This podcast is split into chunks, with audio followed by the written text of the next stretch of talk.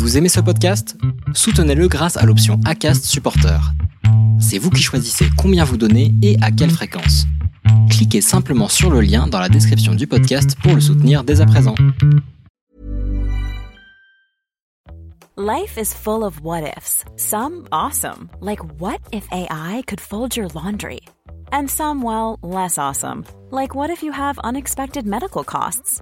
United Healthcare can help get you covered with Health Protector Guard fixed indemnity insurance plans. They supplement your primary plan to help you manage out of pocket costs. No deductibles, no enrollment periods, and especially no more what ifs. Visit uh1.com to find the Health Protector Guard plan for you. Le Mont Blanc, mythique montagne, le sommet de l'Europe et qui est notamment rendu très célèbre dans le monde du trail grâce à l'ultra trail du Mont Blanc. Et cette montagne, aussi mythique soit-elle, eh bien, elle évolue, elle bouge et elle est mesurée tous les deux ans par une équipe depuis 20 ans.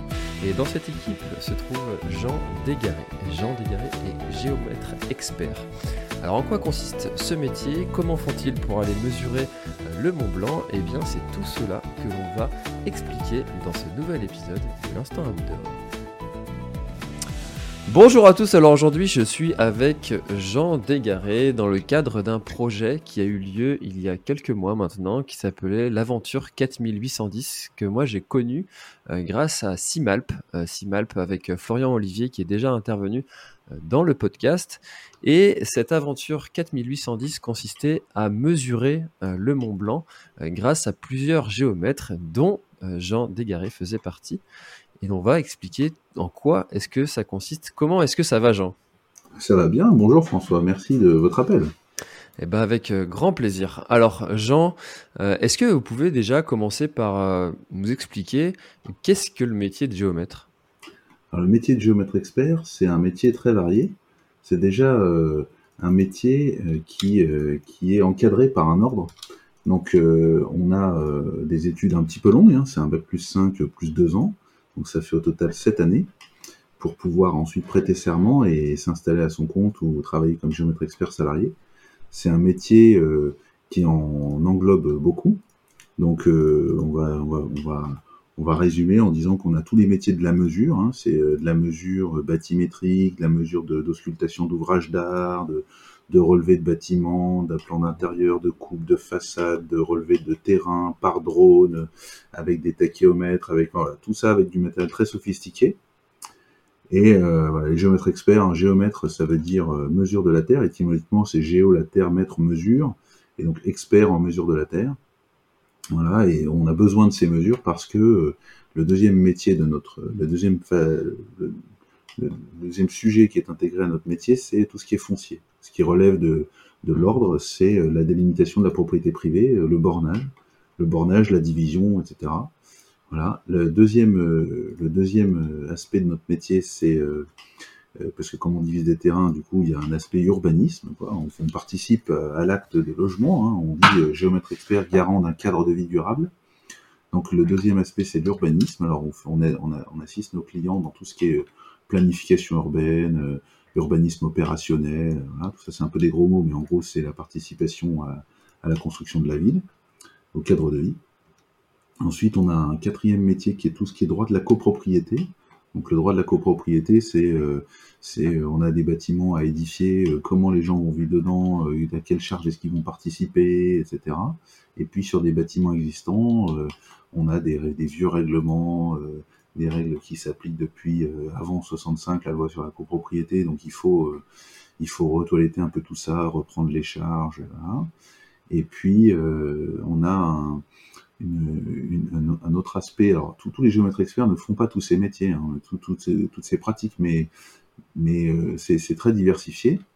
Et donc, voilà, chacun tire un peu ce qui l'intéresse le plus dans, dans, tout ce qui est, dans tout, dans tout ce sur quoi on peut opérer.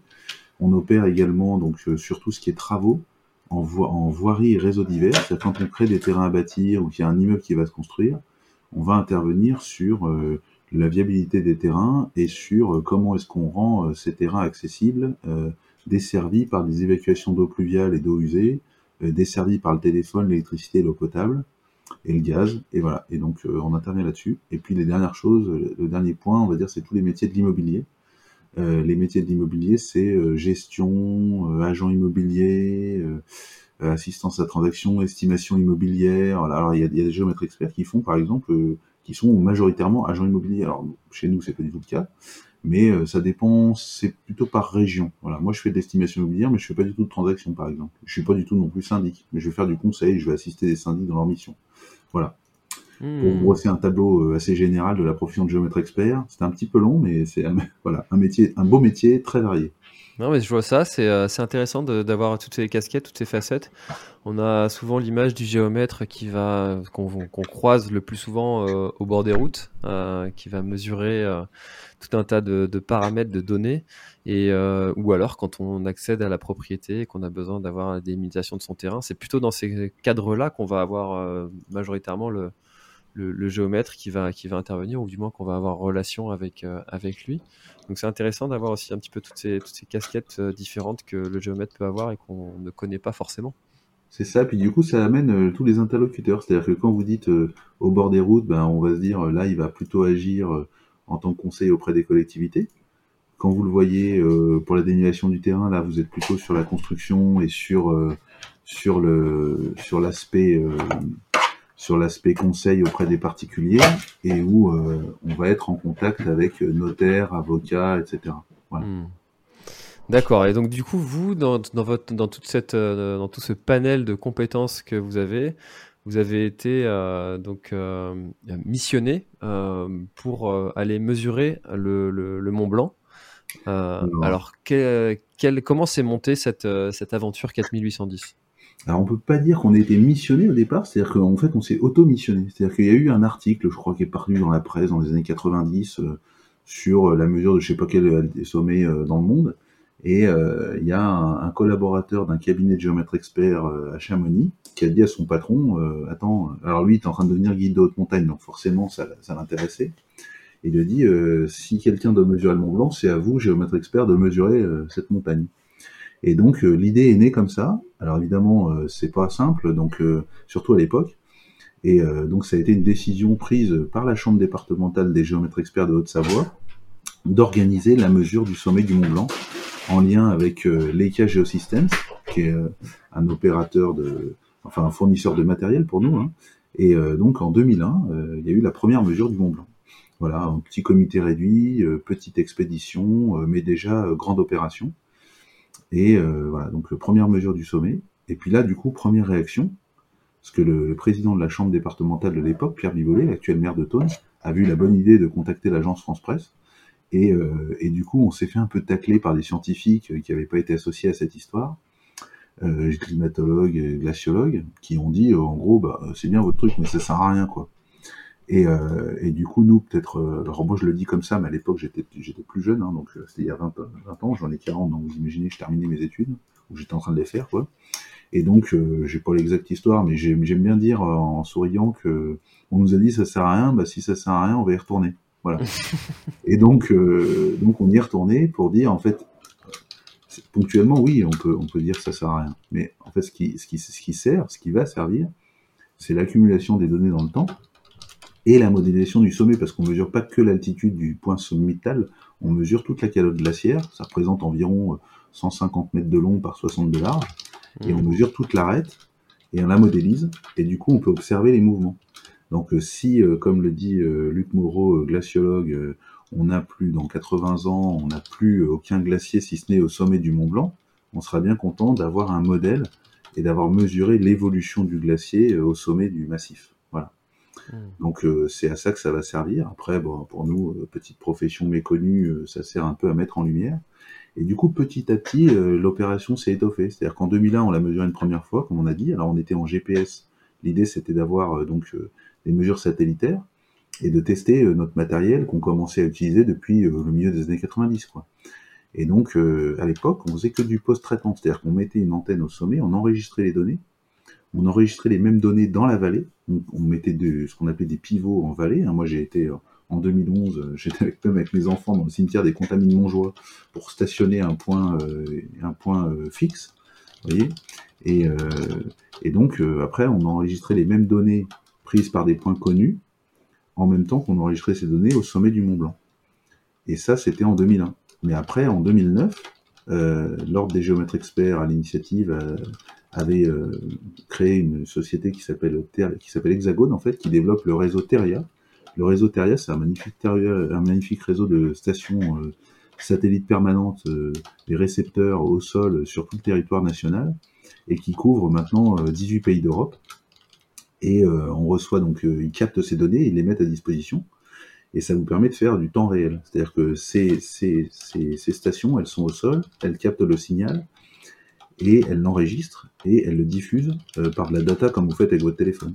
Donc euh, quand vous êtes au sommet du Blanc et vous voulez le point réel euh, en temps réel, au sommet du Blanc ou n'importe où ailleurs d'ailleurs hein, en France, vous stationnez votre point, vous téléphonez, enfin c'est l'antenne, avec l'antenne on téléphone, on reçoit les corrections qui sont calculées par ce réseau de stations au sol. Donc voilà, du coup, Teria est devenu un partenaire en 2009. Et grâce à Teria, on travaille au quotidien avec une précision centimétrique. Au sommet du Mont Blanc, on n'a pas cette précision parce qu'on est à 4800 mètres d'altitude et que 4800 mètres, euh, on, est loin des, de nos stations permanentes. Hein. elles sont autour de 500 mètres d'altitude euh, réparties sur le territoire. Donc on est un peu haut et du coup, il y a, une petite difficulté liée à ça. Voilà, mais on a, euh, on a quand même un ciel très dégagé. Je parle même en cas de mauvais temps, hein, je parle de dégagé dans le sens où on n'a pas de masque. Évidemment, il n'y a pas d'immeuble qui vous cache euh, une partie de l'horizon. Quand vous êtes au sommet du Mont Blanc, il n'y a rien qui vous cache absolument rien. Donc on a euh, la trentaine de satellites nécessaires, enfin quatre suffisent hein, à l'origine, pour calculer un point en, GNSS. Le terme c'est Global Navigation Satellite System. Ce terme il regroupe les constellations satellites américaines GPS, européenne euh, Galileo, russe GLONASS et chinoise euh, Beidou. Et euh, il faut en fait quatre satellites pour calculer un point. Hein. Il en faut trois pour déterminer la position dans l'espace, x, y, z, les fameuses trois, trois coordonnées. Et puis, il en faut au moins un quatrième pour déterminer ce qu'on appelle le, résoudre les ambiguïtés, c'est calculer le, problème de décalage d'horloge, en fait, parce que les satellites, ils bougent, et donc on connaît leur position euh, très précisément à un instant T euh, au millième de seconde, peut-être même moins, mais euh, l'antenne qu'on a nous au sommet du Mont Blanc, elle n'a pas d'horloge atomique. Et donc, du coup, il faut, il faut se dire, en fait, le signal que j'ai reçu, je l'ai reçu à quel millième de seconde Voilà. Hmm. Et si vous voulez, pour, pour, bien comprendre la chose, c'est plus difficile quand on est comme en, conférence que quand on est quand on se voit. Mais vous imaginez, quand vous prenez une feuille et vous faites deux cercles, l'intersection des deux cercles, ça fait deux points. Ça, tout le monde le voit. Si vous prenez vos deux mains et que vous dessinez un peu comme deux bulles de savon et que vous les faites se croiser, vous allez avoir l'intersection de deux sphères et ces deux bulles de savon qui se croisent, ça fait un cercle. Voilà. Et donc euh, quand on a deux, deux satellites, bah, on, a, on, est sur un cercle, donc on ne sait pas où on est. Et avec un troisième satellite, on a, on a l'intersection de trois sphères et donc on a un point. Et avec le quatrième, on a le temps.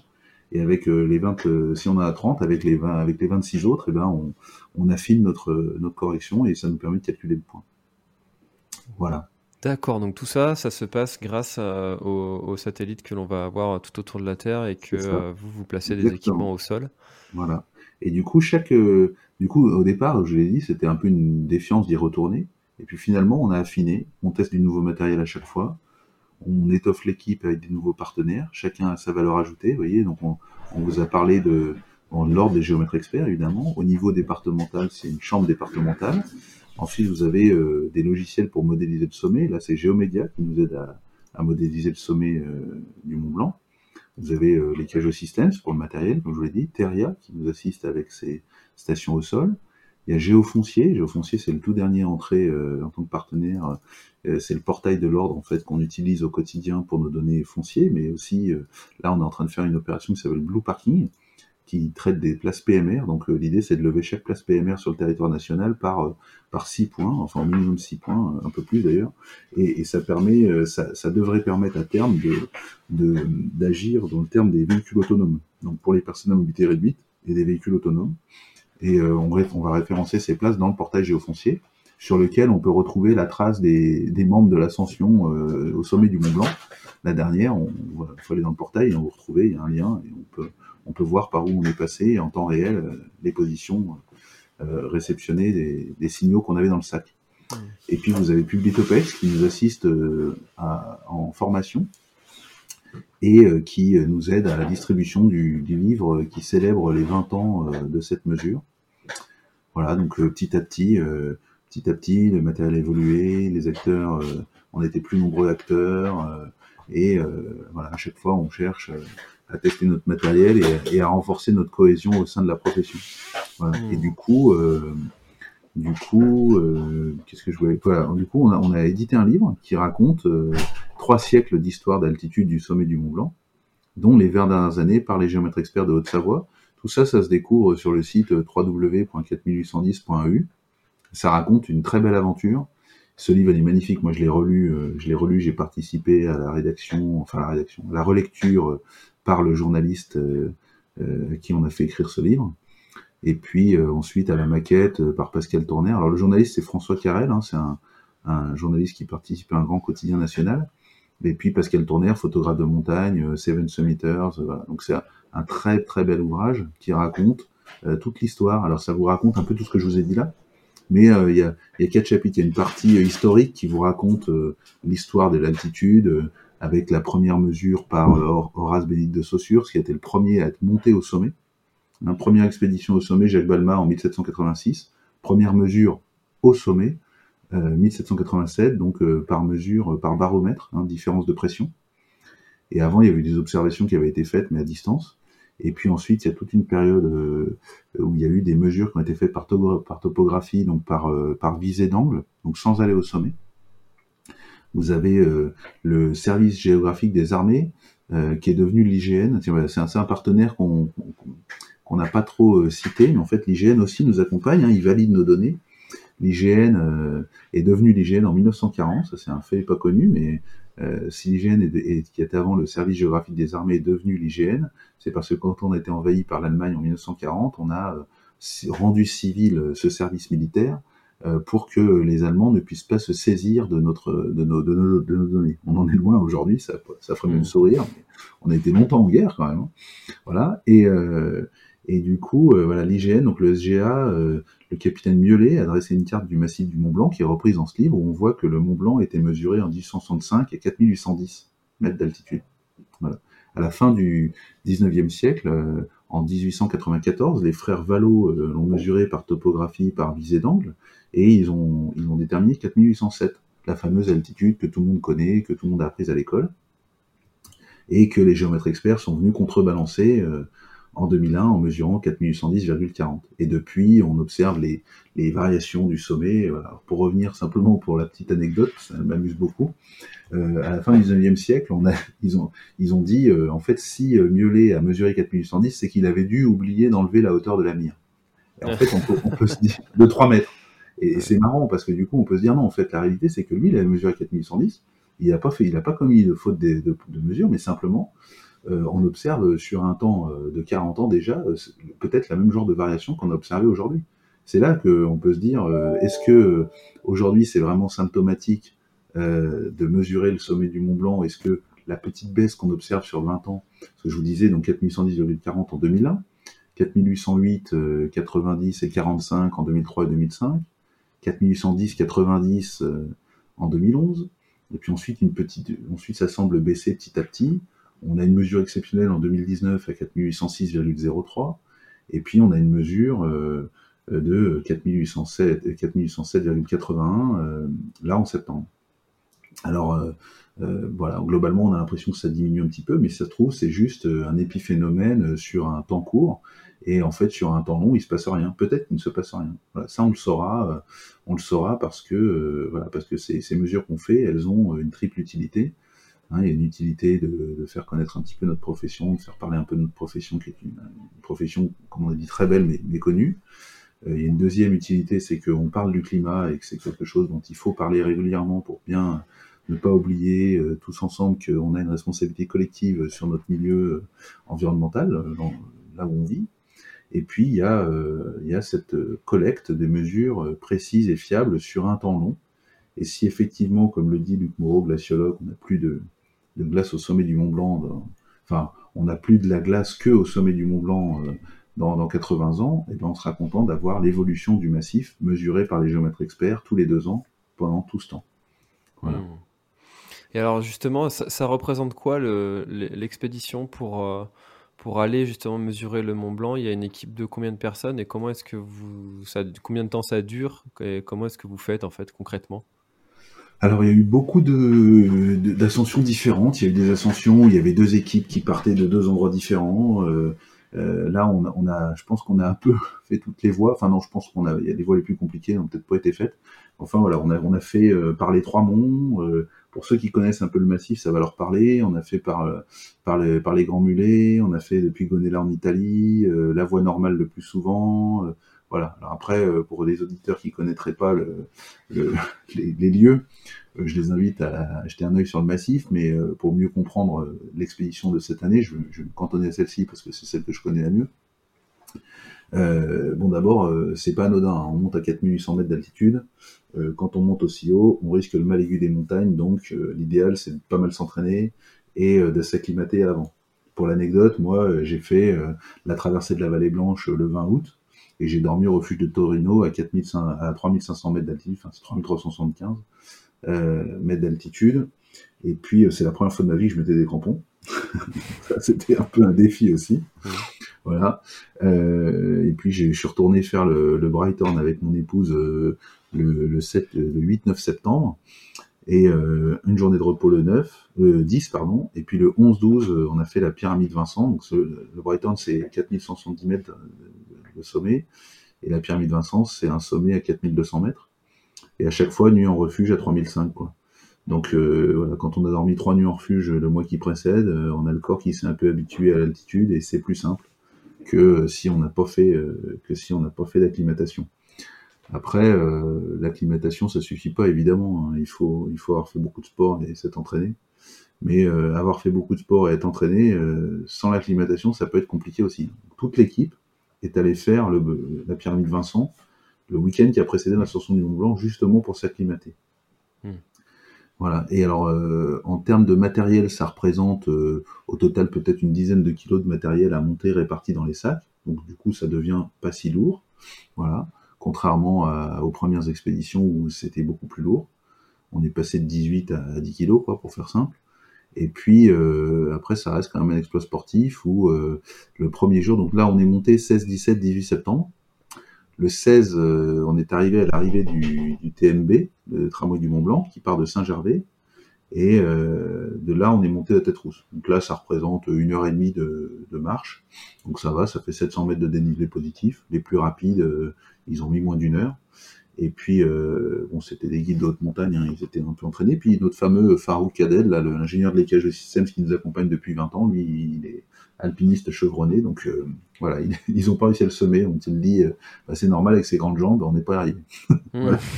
j'ai mis une heure et demie, bon. Et en fait, les, les premiers, ils sont allés vite parce qu'ils voulaient pas se faire saucer. Mais euh, voilà, nous, on s'est pris la pluie pour les derniers. Enfin, moi, j'étais pas dans les derniers, j'étais plutôt au milieu, mais bon, le, les, trois premiers, ils ont pas eu l'eau, les autres ont été mouillés. Et puis là, on a passé l'après-midi au refuge et on, part de tête rousse parce que pour aller au sommet du Mont Blanc par la voie normale, on passe par le, le couloir du goûter qui est un couloir que certains ont surnommé le couloir de la mort, parce qu'il y a des, des, chutes de pierre, donc il faut passer tôt le matin pour que ce soit bien gelé et éviter de se ramasser un caillou. Du coup, euh, c'est pour ça qu'on fait cette solution sur trois jours. Donc le, le, 17 septembre, on est monté au sommet du Mont Blanc, donc là ça fait 1700 mètres de dénivelé positif. On part de Tête Rousse, euh, on monte la croupe du goûter, euh, et on arrive au refuge du goûter, donc là deux petites heures de marche. Voilà, c'est de la semi-escalade. Hein, que du rocher sur une croupe pour 500 mètres de dénivelé à peu près. Et, et ensuite, euh, petite pause au refuge du goûter, 20 minutes, une demi-heure, euh, on allège le sac parce qu'on va dormir là le soir, et, euh, et on emmène un petit sac, 4-5 euh, kilos, pour monter au sommet du Mont Blanc. Et là, on repart, et on a mis en gros 5 heures. Donc on part du, refuge du goûter vers 8 heures. Bon après on part, là c'est en fonction des conditions météo, hein, on suit notre guide de haute montagne qui nous dit c'est l'heure. Voilà, donc on, ce jour-là, c'était comme ça. On a eu un temps magnifique alors que trois jours avant, on n'y croyait pas. Et euh, de 8h à, 13h, en gros, on est monté au sommet du Mont Blanc.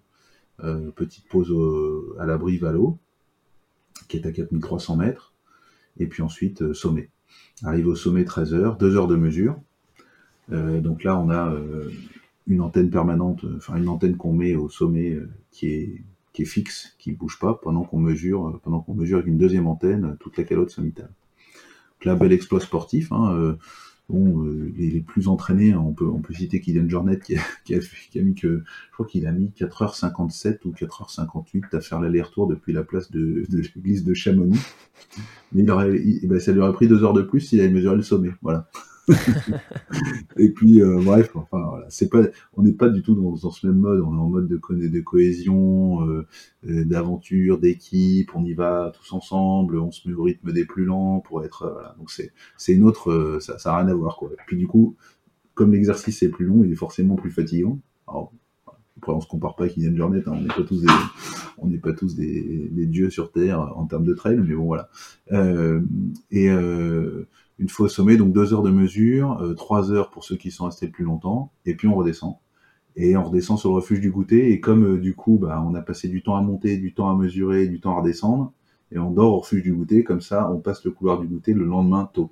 Voilà, c'est ça l'idée. Euh, pour la petite anecdote, on a eu un, un, de nos, un, de nos, équipiers qui était pas bien quand il était au sommet. Il a eu beau prendre un doliprane pour essayer que ça passe, et puis on est redescendu euh, vite pour essayer, euh, parce que quand le mal aigu des montagnes vous prend, il faut redescendre. Et on est, on est redescendu, mais on est redescendu euh, en une heure et demie peut-être au refuge du goûter. Mais ça n'a pas suffi parce que quand vous êtes à 3800 et que vous avez déjà un début de mal aigu des montagnes, ça passe pas, faut redescendre plus bas. Et donc il a été évacué en hélicoptère à 22 heures, après qu'on ait un petit peu insisté auprès des, du PGHM. Et, euh, et, on a bien fait d'insister, enfin c'est un des guides hein, qui a insisté, bien sûr c'était son, son job. Et, euh, donc euh, après qu'il y a eu un peu d'insistance, ils sont venus le chercher et c'était bien qu'ils soient venus le chercher parce qu'il était en train de nous faire un début de un début de MAM et, une déshydratation assez importante. Donc ils l'ont mis à l'hôpital sous perfusion. Il est sorti le lendemain à 11h et il s'en est voilà, il s'en est bien remis. Je l'ai recroisé il n'y a pas très longtemps, il va super bien. Et euh, voilà, on peut. C'est ce qui est intéressant, c'est de se dire que d'abord on est tous montés presque. Il y en a un qui, qui s'est arrêté parce qu'il a des problèmes de, il, problèmes, il sentait pas bien au niveau de son cœur à Valo. Mais euh, mais du coup, euh, voilà, on est presque tous montés au sommet et même ceux qui ont, même celui qui a eu mal aiguë des montagnes, il, il, peut être fier de son aventure parce que on est allés tous et on est redescendu. Quoi. Il est quand même redescendu jusqu'au refuge du goûter. Hein. Donc mmh. euh, voilà, belle, belle, belle, bel exploit sportif. Oui, il faut rappeler que même si euh, de plus en plus de gens sont, sont, allés en haut du Mont Blanc maintenant, ça reste quand même euh, une épreuve euh, sportive et puis que ben, c'est bien de, de, dire aussi que tout le monde ne peut pas forcément y arriver malgré une bonne préparation parce que le mal aigu des montagnes, eh bien, ça peut tomber sur même quelqu'un de très bien entraîné. Exactement. Et donc ça reste pas rien en fait d'aller là-haut. C'est ça, ça reste pas rien d'aller là-haut. Et j'ai même envie de dire, ça reste pas rien d'aller simplement au-dessus de 3005. Euh, on, croise des gens qui sont euh, probablement euh, sportifs, mais qui n'ont pas conscience du danger et des, dangers auxquels ils s'exposent. Quand vous traversez la vallée blanche, par exemple, il y a des crevasses partout. On se met en corde longue euh, parce que s'il y en a un qui tombe, il faut que l'autre puisse le retenir. mais on les voit pas parce qu'elles sont recouvertes par la neige. Moi, quand j'y étais, il y a un type qui a été, ils sont venus le chercher en hélicoptère. Il, a, dévissé euh, 200 mètres euh, sur le Mont Blanc du Tacu euh, parce qu'il n'avait pas de crampons et qu'il n'était pas encordé. Et, et aujourd'hui, bon, ça c'est le leitmotiv qui ressort hein, des élus de Chamonix et Saint-Gervais beaucoup. je crois que le maire de Saint-Gervais même a pris un arrêté pour dire que les équipements qu'il fallait avoir. Je pense que c'est même pas idiot de sa part de l'avoir fait. C'est-à-dire que euh, quand on va en haute montagne, oui, il faut se préparer, et oui, il faut être équipé, et oui, euh, si on n'est pas euh, soi-même euh, pas loin d'être guide de haute montagne, euh, ben, on y va avec un guide, et surtout, on n'y va pas tout seul, et surtout, on s'encorde, et on met des crampons, et enfin, etc., etc. Et moi, je vous le dis du haut de, de, de mon rien d'expérience, mais j'ai envie de dire, il suffit d'être allé une fois, et puis d'être un peu rigoureux. Alors ça, c'est peut-être une petite déformation professionnelle, hein, mais il y a des règles et ces règles, elles, viennent naturellement. Et les règles, ça se respecte. Et, il y aurait beaucoup moins d'accidents euh, en haute montagne euh, si les gens étaient un peu plus... Euh, si nous étions, parce que je, je suis peut-être pas toujours non plus très rigoureux, mais je veux dire, si nous étions tous plus, plus attentifs, je pense qu'il y aurait moins de gens qui devraient mettre leur vie en danger pour venir chercher ceux qui n'ont pas été assez prudents. Voilà. Mmh. Tout à fait. C'était un. Je m'attendais pas à ce petit rappel, mais c'est très bien. C'est très bien de, l'avoir souligné dans, dans l'épisode. et, et bah, faites attention à vous, surtout pour et du coup, si vous faites attention à vous, vous ferez attention aussi aux autres, car effectivement, il y a tout, tout plein de, de, personnes qui mettent leur vie alors, en danger, en, du moins en risque, euh, pour venir chercher des, personnes qui seraient euh, euh, le plus en difficulté. quelles sont les, les, les, suites de, de, cette mesure une fois que vous avez donc cette mesure-là Vous, vous en faites quoi? Elles sont analysées par qui? Et il y, a des gens derrière qui, qui travaillent sur ces mesures-là Comment ça se passe derrière? Alors pour l'instant, euh, pour l'instant, on accumule pour euh, créer cette base de données. Donc euh, aujourd'hui, le travail qui est fait sur ces mesures, c'est, j'ai cité Géomédia tout à l'heure, c'est un travail de modélisation du sommet. Et on peut comparer d'une année sur l'autre l'évolution du sommet et l'évolution de l'arête, parce qu'elle se comporte comme un complexe dunaire, elle est poussée, travaillée par le vent, on a observé euh, sur 20 ans une évolution de la position du sommet euh, le long de l'arête sur une amplitude de 60 mètres. Et euh, de façon transversale, on doit être à 6 ou 9 mètres d'amplitude. Ça veut dire quand même que le, sommet est poussé vraiment vers la France ou vers l'Italie par le vent. Et pour l'instant, on en est simplement à cette étape-là. On va me dire, au bout de 20 ans d'en être que là, bah oui, c'est comme ça. la montagne, l'environnement, ça peut être un temps court, mais ça peut être aussi Enfin, le plus souvent, c'est quand même sur un temps long. Donc, euh, au bout de 20 ans, on en est là. On modélise et on garde ça.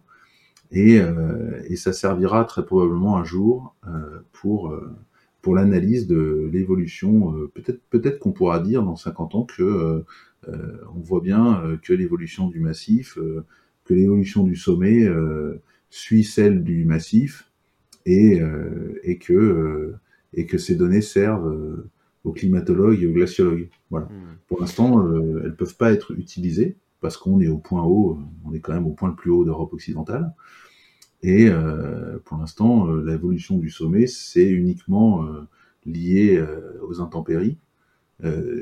moi, j'aime, enfin j'aime, je, vois que je constate quand même qu'on a eu un été qui a été très mauvais sur l'ensemble du territoire, et que malgré ça, euh, on a un Mont Blanc qui est à euh, peine 4000, enfin qui est même pas à 4808 quoi. Hein. il est juste en dessous, à 20 cm plus bas que le 4808, ce qui est quand même assez étonnant au regard des mesures qu'on a pu faire avant. On était en 2007 presque à 4811.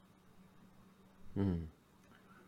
Donc du coup là, ça veut dire que en fait, on, on, sait même pas dire si euh, l'impact le, de, la, de la saisonnalité, de comment est-ce que l'été s'est passé.